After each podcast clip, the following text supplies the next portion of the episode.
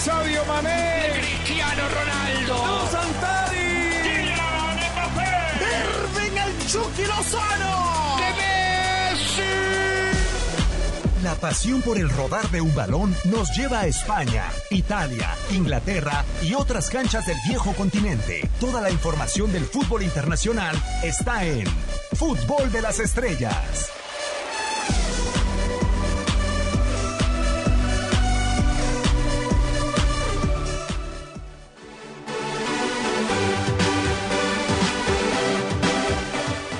Y bueno, a final de cuentas, el primer golpe para una de las principales ligas en el eh, viejo continente. Estamos en el podcast de Fútbol de las Estrellas saludando a Risto Stoikov, Tony Kerky. Tony, un placer saludarte. Hace mucho tiempo que no nos tocaba coincidir.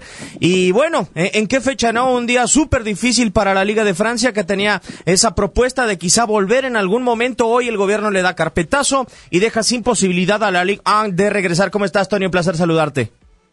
Bien, Diego, un abrazo a la distancia, igual para el crack, que ya, ya saludaremos con, con calma.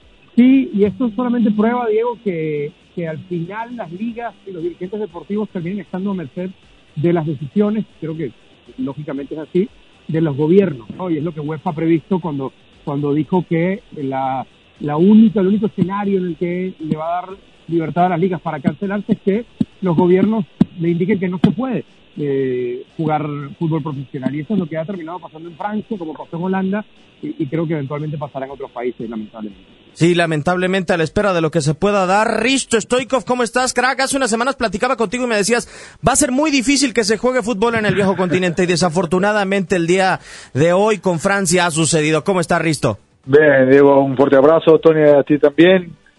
Bien, eh, mira, estas son cosas que eh, hay que prevenir, de saber y de no lanzarse como muchos presidentes de declaraciones hablan por hablar. En caso de España, que habla demasiado, caso de Italia, que hablan demasiado, caso de Inglaterra, que hablan demasiado, caso de, Alemania, que hablan demasiado, pero vemos que esto no es fácil. Bélgica fue el primer país de, cerrar, después fue Holanda y ahora eh, en Francia. Como te he dicho semana pasada, yo dudo que el fútbol se va a, a, comenzar de jugar si no hay a 100% garantizado a la gente, no solo los futbolistas, a la gente de todo el país. Porque dicen, vamos a jugar puerta cerrada, entiendo y comprendo, pero hay 100, 200, 300 personas van a estar dentro del campo, entre jugadores, masajistas, entrenadores, eh, médicos, seguridad, los cables, camarógrafos, todo lo que quieras, para que hay fútbol, para que po- podamos ver por televisión, ¿no? Y yo creo que eso demuestra. Yo creo que semana pasada demos- te, te lo he dicho, en Francia aún no ha comenzado el desastre. Aún no ha comenzado el desastre. En España ahora dicen que han bajado un poco de, de la gente que está sufriendo, que, que, que descansen en paz, pero ojo, porque también vamos a ver cómo va a pasar ahí. Eh, en Italia, ni hablar. En Italia sigue teniendo el mismo problema. En Inglaterra no han pasado el pic, no han pasado en pic. Quizás poco en Alemania, pero ojo, en Alemania hay poco problema. De Alemania de, otro lado, que era, eh, eh, ¿cómo se llama? El, el que era Leipzig, Berlín, eran gente menos afectadas que el otro lado. ¿Por qué te lo explico? Nos- Nosotros, el país de este, de, de tema de, de comunismo y de, de esas cosas, tenemos una vacuna, eh, digamos, el, el país de este, Rusia, Rumanía, Bulgaria. Serbia, eh, Polonia, Checoslovaquia, Alemania Oeste, tenían una vacuna de tuberculosis. Y eso de alguna manera, digamos, tiene un, un, un efecto grande, hasta 80% te defiende de cualquier virus. Entonces, fíjate, en estos países hay menos problemáticas que hay. En cambio, en otros países, en Alemania de, de este lado, en, Inglaterra, en Francia, en Italia, en España sobre todo, donde no tienen esta vacuna. Y eso es un problema grave. Ojalá que le entiendan a la gente que hablan de fútbol que teme- tenemos que de- defender la gente que no está en terreno de juego. Sí, eh, se, se, ha convertido en una situación complicada y yo comparto, Tony, la postura de los futbolistas de la Liga eh, de España, ¿no? Sobre todo ahorita que decía Risto, se han aventurado en mucho hablar en la Liga Ibérica y exponer o por lo menos de alguna u otra manera tratar de testear a todos los jugadores jornada a jornada y la postura de los jugadores ha sido más que solidaria con la sociedad como tal. ¿Por qué me van a testear a mí? ¿Por qué voy a ser más privilegiado que grupos muy complicados que no pueden llegar a tener hoy en día una prueba? Y no sé si también es lo que haya valorado Francia el día de hoy. De acuerdo, de acuerdo, sí, yo creo que está. Al menos ese es el, argumento moral de los futbolistas que creo que es difícil de rebatir por parte de cualquier eh, dirigente. Y, coincido contigo, creo que las declaraciones de los, de los presidentes de ligas y, y lo que mencionaba Risto en Italia, en España, también tienen un poco la, la intención de ir probando, de ir probando las aguas, de, de, decir, bueno, vamos a empezar en tal fecha y a ver cuál es la recepción, ¿no? En la gente, en el futbolista, eh, en la opinión pública en general. Y, y, la verdad es que yo, yo apoyo el tema de que, de que no se juegue si no hay eh, la capacidad de, de probar a los grupos más eh, digamos, más expuestos de la población. El tema es que creo que los directivos también de cada club tendrán que sentarse con sus futbolistas y plantearles el panorama en lo económico. Ojo, la salud tiene que estar por delante, pero, pero los futbolistas y, los que hacen vida del fútbol, alrededor del fútbol, que hay mucha gente que no gana el sueldo que gana un futbolista profesional, pues saber qué es lo que va a pasar con el escenario A, con el B, con el C y con el D. Es decir, si se regresa en junio, si se regresa en julio o si no se regresa, ¿no? Que porque no todas las instituciones son tan sólidas como ciertos equipos grandes que tienen presupuesto como para aguantar una crisis de este, de este estilo. Y entonces ya con todo puesto sobre la mesa, pues, pues definir, tomar una decisión en concreto donde se escuche a todas las partes, porque todos queremos que vuelva el fútbol, todos queremos vivir eh, las emociones del fútbol. Creo que en, en una parte emocional el regreso del fútbol le ayudaría también a la gente, a la gente que está en su casa, que, está cansada de ver noticias, malas noticias en la mayor parte de los casos, y, y, que necesita otra distracción, ¿cierto? Siempre y cuando eso no signifique un brote nuevo y, y, que se vaya a darle alas a un virus que lo que ha estado tratándose en los últimos meses es de controlar precisamente. Debe de ser muy cuidadoso. En lo deportivo, Risto, me gustaría preguntarte tu punto de vista. 12 puntos de distancia París Saint-Germain con el Olympique de Marsella. Eh, ¿Le darías el título o aplicaría la misma medida que se aplicó en Holanda cuando dejaron el título totalmente vacante? Pero también en Holanda la diferencia era mucho menor. Sí, yo creo que cada federación tiene que tomar su, su propia su propia decisión de cómo va, a, cómo va a llevar del, digamos, en clasificación. Fíjate ahora, ¿cómo vas a quitar el, el, el Paris Saint Germain que no sea campeón? Que sabemos que los últimos 7, 8 años es, es campeón indiscutible en ese país con 12 puntos, es imposible que va a perder la liga. En Liverpool, igual, es imposible que puede perder, que puede perder eh, en la liga. En Italia, digamos que son dos o tres puntos de, ventaja, con un partido menos. Eh, en España, digamos, eh, son dos puntos de diferencia, pero faltan nueve partidos. Cosas son. De, yo por mi parte te digo, cada federación tiene que tomar la decisión más correcta que se pueda. ¿Por qué? Porque en la segunda división, fíjate en España, por ejemplo, en la segunda división, si tú entras a la primera, los primeros tres que son Cádiz, eh, Zaragoza y, no sé otro que es. Tercero, para entrar a primera división reciben entre 30 y 40 millones de euros automáticamente por parte de, de televisión. Estando en segunda, reciben mucho menos de, de este cantidad de dinero. Digamos, en Inglaterra, en Francia, en Italia, todo eso es igual, que hay mucho dinero por medio, digamos, la, la publicidad, de, televisión. Entonces, hay, hay campeonatos donde eh, son diferentes campeonatos. Fíjate, por ejemplo, te voy a dar un ejemplo. Por ejemplo, en Bulgaria. Bulgaria juegas campeonato regular y después tienes playoff. Que los primeros, los primeros seis equipos juegan otra vez uno contra uno. Sí, es, es un escenario muy diferente. Es mucho, mucho, ahora, digamos, Diego, mucho, Diego, muchos, crack, muchos. Fíjate, sí. sí. Dale, Risto, dale. Digo que muchos países tienen campeonatos diferentes, Tony. O sea, eh, en Rumanía también tú juegas un campeonato largo, pero después primero seis juegan en, en, en playoff.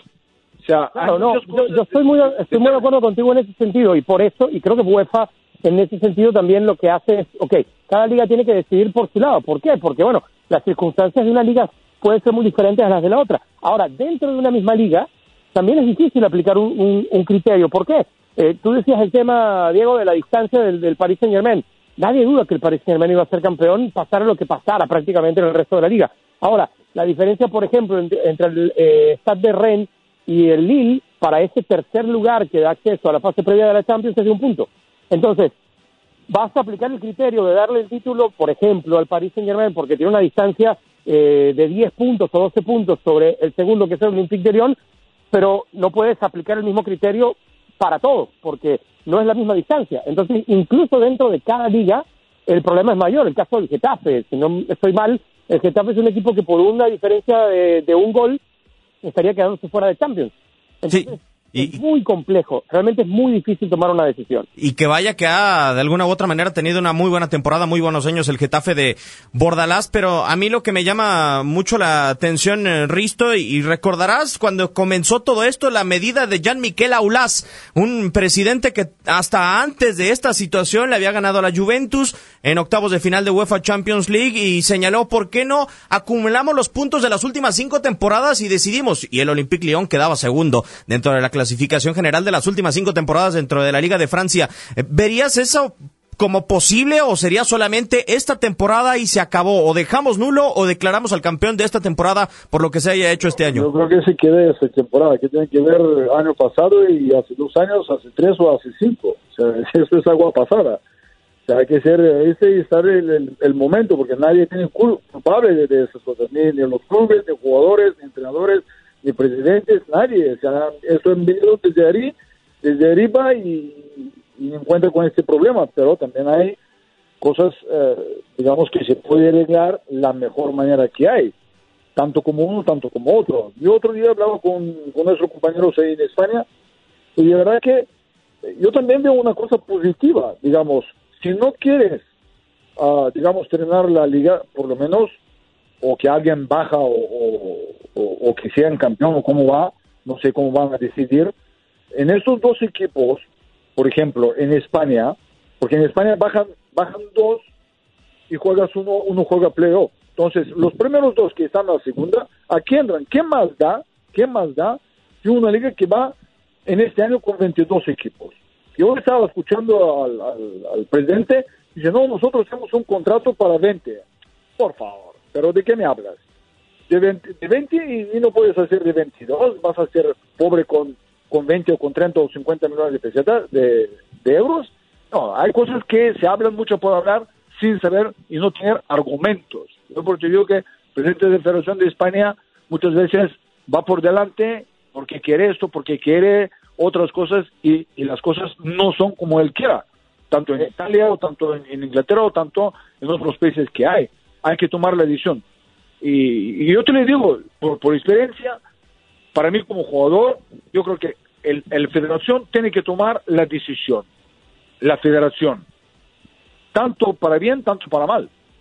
Sí, debe de tener una iniciativa como tal. Ya para cerrar eh, este tema, Tony, desafortunadamente con lo de la Liga de Francia, las últimas horas en el Paris Saint Germain han sido muy complicadas. Los jugadores no aceptan una rebaja de salarios. El tema personal de Nasser Al-Khelaifi y sobre todo una presunta. No van a jugar, Diego. Saben que no van a jugar. Dice, ¿para qué? No vamos a jugar pagar todo. Pero imagínate, Risto, imagínate, Tony, o sea, mantener una ficha de un equipo que no va a jugar y unos futbolistas que se niegan a, a, ganar la misma cantidad o ganar una cantidad menor y un presidente que está siendo investigado es durísimo lo de París Saint Germain hoy.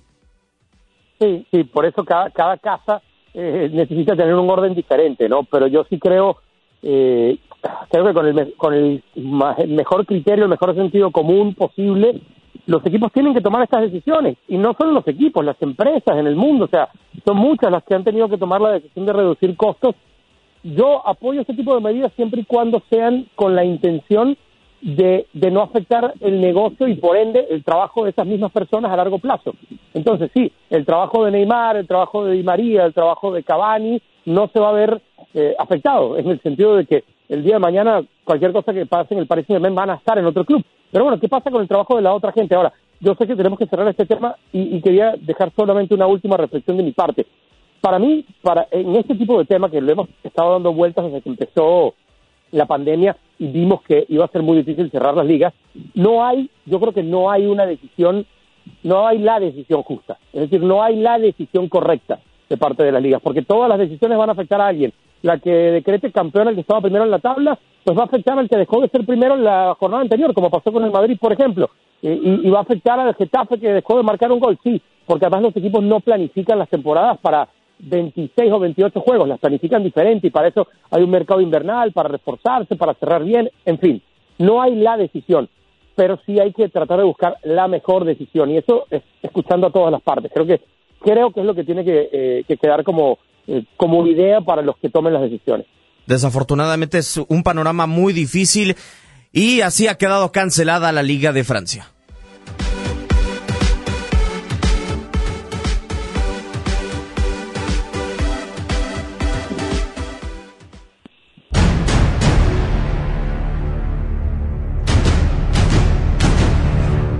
Mantener en Real Madrid a Gareth Bale no es sencillo. El futbolista galés amenaza con cumplir y terminar su contrato hasta 2022 en el equipo merengue y así provocar un efecto indeseable en la escuadra blanca. Fue el primer fichaje que llegó a los 100 millones de euros con el conjunto de la capital española. Bale también fue decisivo en finales como en la Champions League de Lisboa en 2014, así como en Kiev dos años atrás, y nadie olvida el tanto que anotó a Barcelona en la final de la Copa del Rey en 2014, que definió el título para el cuadro que entonces dirigía Carlo Ancelotti. En contraparte, el galés y su bajo rendimiento han provocado que Zidane tenga que utilizar a jóvenes extremos. El nivel de Gareth Bale no cumple con el estándar de Real Madrid, por lo que Vinicius y Rodrigo hoy se encuentran por encima que el británico. Acostumbrados a grandes negocios en Real Madrid, Florentino Pérez no podrá repetir lo hecho con Cristiano Ronaldo, Mesut Özil Ángel Di María, jugadores que vendió a un precio más alto que cuando los compró. Bale, adquirido en 100 millones de euros, hoy tiene valor por 32. Pagar el sueldo del galés no es sencillo. Los 14.5 millones de euros lo colocan como el mejor pagado en la plantilla de Zidane. Después de entregar dos Champions League y una Copa del Rey, Gareth Bale terminará su contrato en Real Madrid con un efecto inimaginable.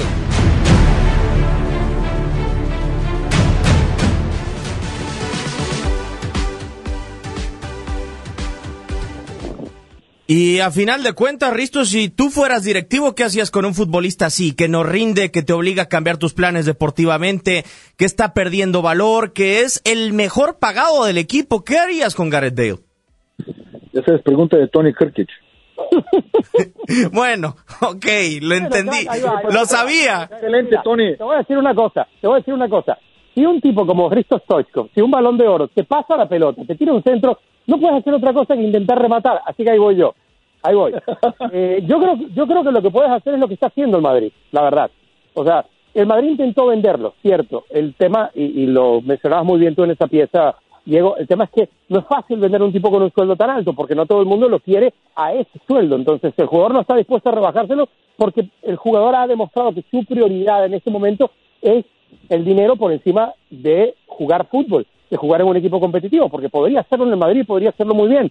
Entonces, el Madrid creo que ha hecho lo correcto desde el punto de vista directivo. Y Zidane ha hecho lo que ha podido desde el punto de vista de un técnico, porque le ha utilizado cuando ha creído que para el club ha generado algún beneficio tenerlo en el campo, y cuando no, pues le ha dejado fuera. Ya el tema de Gareth Bale me parece que está en un punto de no retorno, es decir, el jugador no va, eh, pase otro técnico, llegue otra directiva, no va a cambiar su postura, y el equipo ya agotó, me parece, sus, eh, sus opciones, más que tenerlo en la grada en la mayor parte de los casos. Entonces, pues tendrá que esperar que se acabe su contrato y entender que por una vez el Madrid hizo un mal negocio. Voy a intentar una nueva pregunta. A, ver si lo pueda resolver de esta manera. Risto, pensando que le vamos a pagar a Gareth Bale 28 millones de dólares en estas temporadas que tiene que cumplir el futbolista galés, de alguna u otra manera, si tú fueras directivo del Newcastle, ¿lo comprarías a Gareth Bale por 32 y cubrirías ese sueldo? Digo, porque parece que es el destino al que más se ha rumorado en las últimas horas. Bueno, tenía una calidad grande, o sea, que no le ha acompañado el tiempo de, lesiones, pero para mí Gareth Bale es un jugador que, marcó mucha diferencia, muchos, muchos goles que han marcado otros jugadores de Madrid, es gracias a él, títulos que han ganado, también ha marcado, ha entrado en, en ese juego. Para mí yo creo que al, al, al destino de, de, de, Gareth, yo creo que es Inglaterra. No hay otro otro país donde puedes encontrar, quizás en, en, en Tottenham, regresar en Tottenham, o irse a Newcastle, que se está hablando la, el, último, el último tiempo. Para mí es Gareth, es un gran jugador, un chico que, que marca la diferencia. Vemos cuando juega con el país de Gales, cómo se entrega con selección, cómo lucha. Recuerdas hace un par de años Gales donde llegó a, a arriba de, de, Eurocopa. Entonces, eh, discutir eh, futbolísticamente de, de, él, yo no discuto porque tiene muchísima calidad de, de fútbol. Ahora, no discuto también la vida privada porque no soy nadie para discutir a, a la vida privada de, de Gareth Bale. Simplemente es que los lesiones no le ha acompañado los últimos uh, dos años. Sí, y, y acá la... Perdón, Tony, adelante. No, no, solamente agregar un, tema ahí con lo que decía Risto.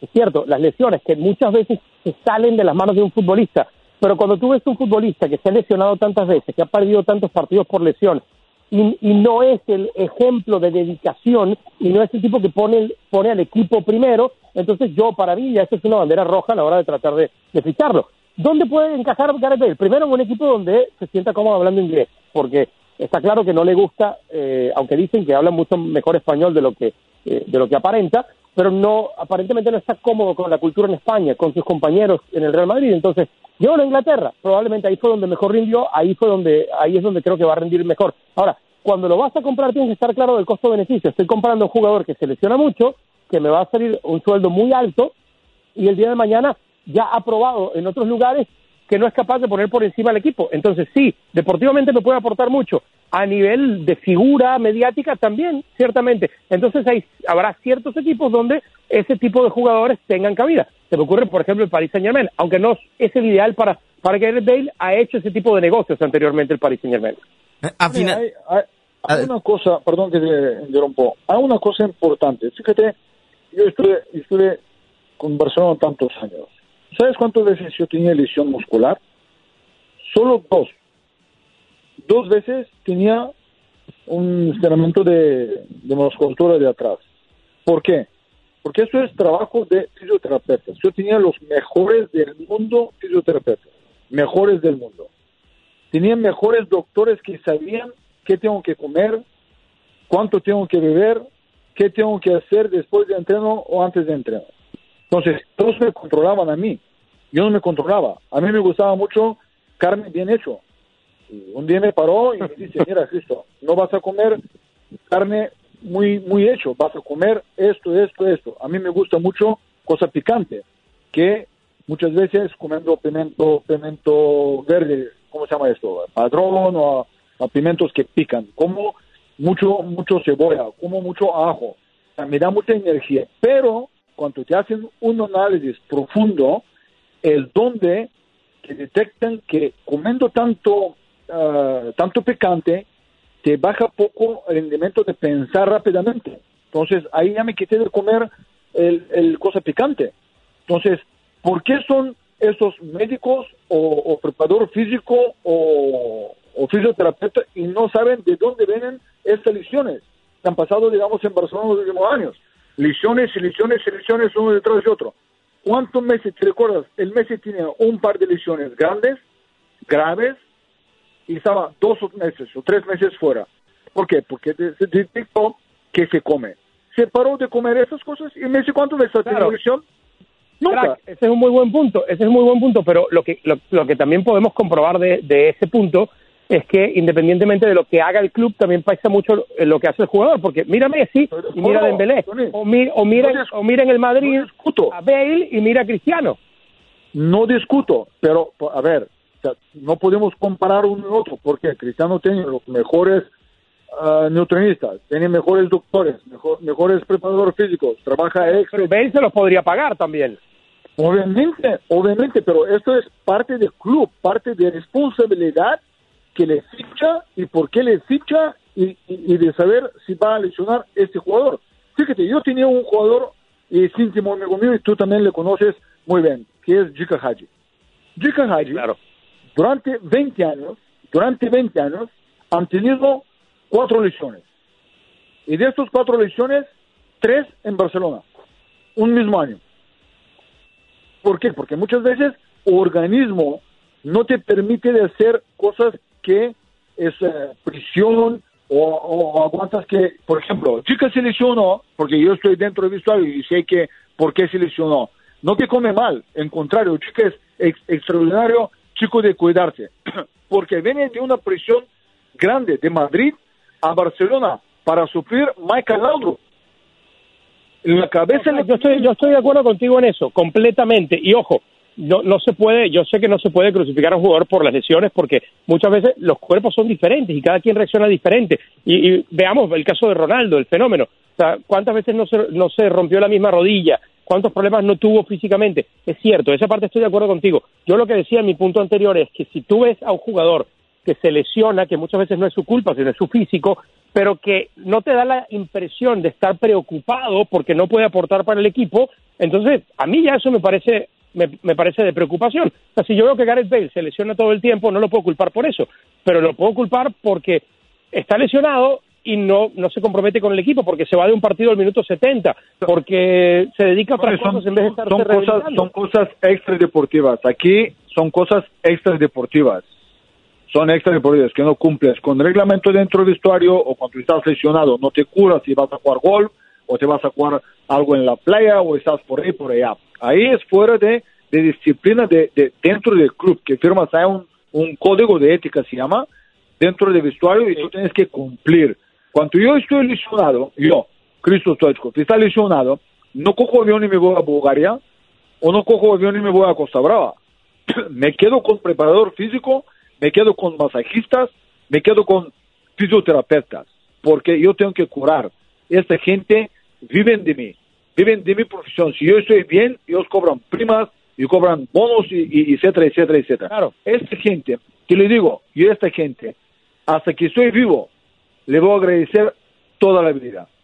Dos fisioterapeutas que, que tenía Barcelona, a mi época, Salva Elín y, eh, y otro chico que descansa en paz, Farán, Farán Hernedo, dos cosas, dos chicos que se ocupaban 24 horas de mí. Dentro del vestuario yo tenía dos masajistas de mano de oro, Ángel Moore y Jaime Langa. También tenía dos chicos espectacular de mi vida profesional, que es preparador físico, Ángel Vilda y Jean Mangosa, que descansa en paz. Fíjate cuánta gente diariamente trabajan conmigo para que yo no tenga lesiones. Te digo, yo de tantos años que he jugado, tenía dos dos lesiones musculares y nada más. Ahora, eso es una realidad, Risto, porque no ha caído muy bien Dupont, Tony, en el Real Madrid, desafortunadamente, pero la, situación de Gareth Bale no viene de Dupont para acá, sino mucho antes del, preparador físico francés con el Real Madrid. Lo que sí me llama mucho la atención es, quitando aún la vida extra cancha de Gareth Bale, los números son pésimos para el futbolista galés en esta temporada. El cierre en esta campaña para el jugador galés es pésimo para el Real Madrid. Claro, pero es que es hasta difícil juzgar a un futbolista cuando, cuando está en el campo tan poco tiempo, porque, y lo sabrá Risto mejor que nadie, el futbolista necesita regularidad, necesita saber que tiene minutos eh, fin de semana, fin de semana, necesita saberse parte del equipo. Y yo creo que ya hay, por eso decía que es un punto de no retorno lo de Bale, porque ni el equipo cuenta realmente con él, ni Bale está con la intención de volverse a meter en la dinámica del equipo. Entonces, ya está, o sea, el Madrid no en algo no se podrá quejar el Madrid que fue fundamental en ciertos títulos sobre todo aquel eh, con aquella chilena en la final de Champions. Pero pero bueno se asumen las pérdidas no dices este fue un jugador que en su momento fue el más caro del mundo que me costó más caro que Cristiano que que vaya si rindió lo que lo que costó y todavía después le sacaron dinero. Y habrá que pensar en algo más o sea habrá que decir buscarle acomodo a Gareth Bale donde primero él quiera ir y donde le quieran pagar lo que él cuesta eh, mensualmente o, anualmente y empezar a pensar en que tienes otros chicos dentro del equipo. Eh, habrá que imaginarse que, que, Asensio va a regresar bien de su lesión, por ejemplo, que, que, tendrás otros futbolistas para pulir, el caso de Vinicius, el caso de Rodrigo. Yo creo que es momento para que el Madrid pase la página. ¿Cuándo? Bueno, cuando llegue algún club que quiera quedarse con Gareth Bale y el Madrid asuma la pérdida, bien sea costeando parte de su salario o bien sea regalando prácticamente la ficha y es eh, lo que espera el equipo merengue. Tenemos que terminar este podcast de fútbol de las estrellas. Risto, crack, muchísimas gracias, un placer como siempre. Hombre, por favor, aquí estoy delante de mi casa, veo un terreno verde, no, pero como está parque cerrado, aún no he entrado, pero mañana sí. Tony, muchísimas gracias. Un placer volver a coincidir contigo. Igual, igual, Diego. Un abrazo también para el crack. Gracias, Tony. Un abrazo. Abrazo. Chao.